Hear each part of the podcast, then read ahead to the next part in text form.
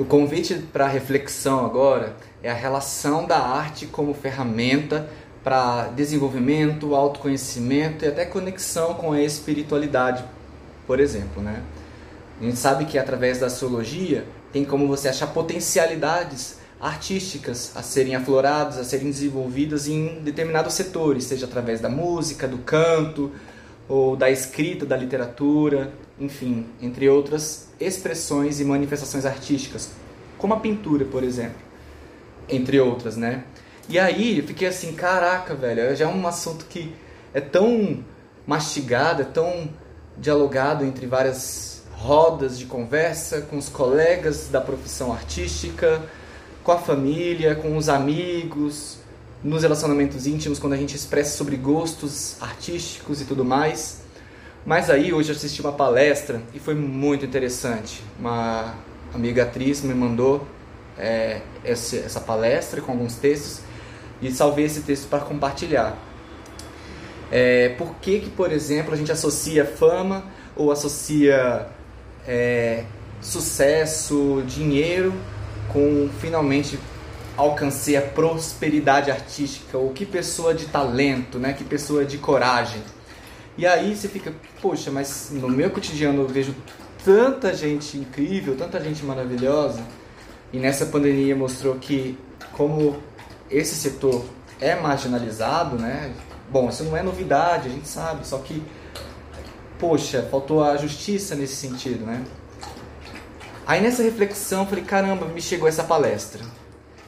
E aí eu fiquei encantado com o toque na visão mais espiritualista dessa palestrante em relação à arte. Tem até a visão filosófica, tem visão até da nossa parte material, mas a visão que conecta com a espiritualidade trouxe uma outra perspectiva em relação à expressão artística para mostrar que todos nós temos um lado criativo, um lado expressivo, um lado que aprecia a beleza. Eu, como libriano e venusiano que sou, como é o nome, inclusive da página do Instagram, mostra isso. É um chamado para esse lugar que vai além da fama, vai além de estar em palco, vai por uma questão de sobrevivência, vai por uma questão de sanidade mental, espiritual, para poder dormir com a consciência de que mexi nesse músculo que de alguma maneira tem um chamado. E como desenvolvemos em cada um de nós esse chamado que pode ser para pequenas habilidades no cotidiano, uma habilidade manual, uma habilidade para pintar a casa, para mexer no carro, ou na cozinha, que a cozinha é um, é um poço de caldeirão de bruxa para fazer com mais, da mais variada habilidade alquímica para se chegar num alimento super criativo e cheio de afeto, cheio de amor ali envolvido. Vou ler para aqui, vou ler para vocês, porque é um texto que eu falei, como é que eu vou repetir, né? e tudo mais. E um convite também para refletir sobre o que, que é arte para você.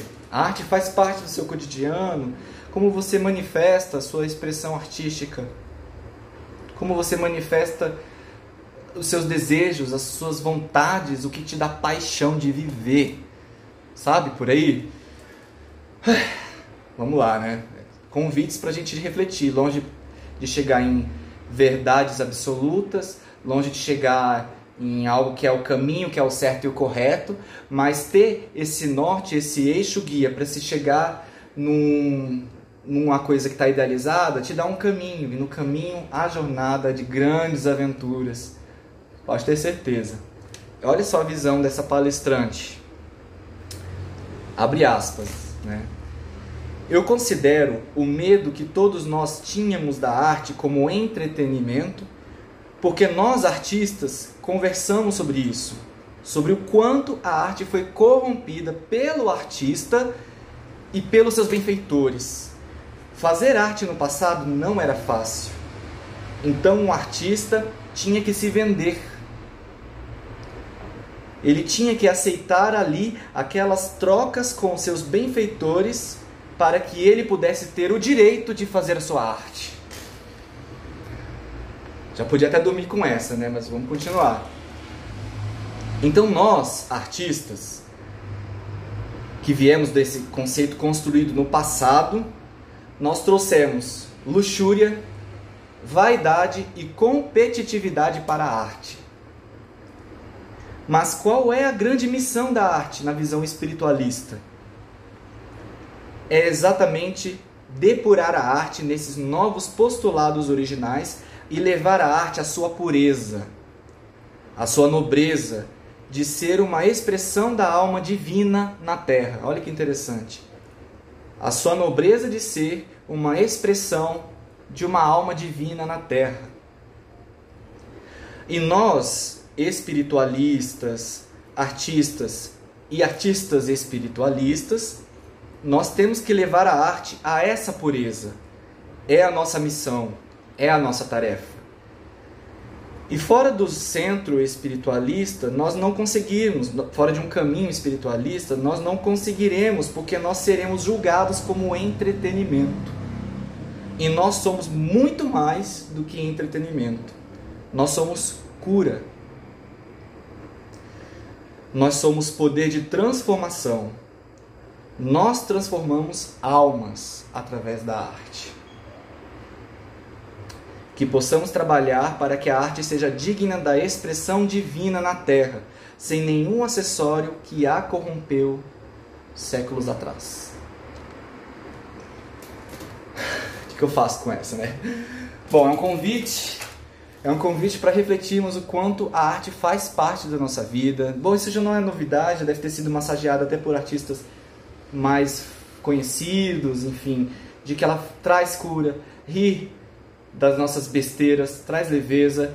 Chorar também libera dores que estavam presas e traz harmonia para o nosso cotidiano. E eu cito essa palavra harmonia porque eu, como libriano, sempre vou ser um militante da causa harmônica. É possível achar sempre um amor incondicional por todos à nossa volta.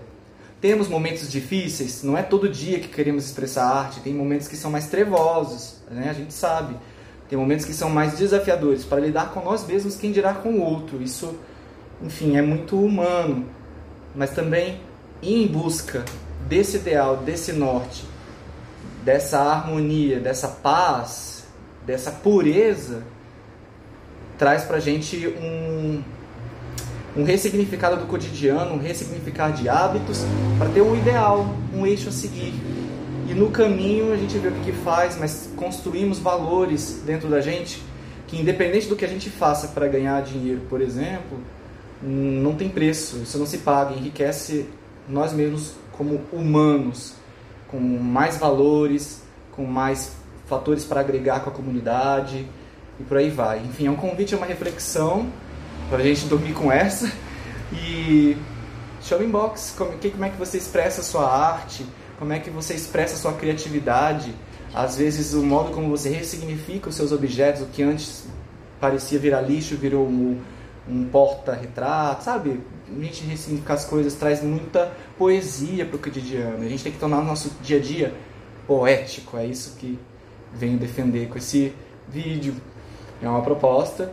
Sigamos com a caminhada e estejamos bem. Obrigado sempre, obrigado por alguns feedbacks que eu andei recebendo demanda muita coragem toda essa iniciativa, né? E a gente começa sempre tímido, né? Mas faz parte do processo da caminhada. Tamo juntos.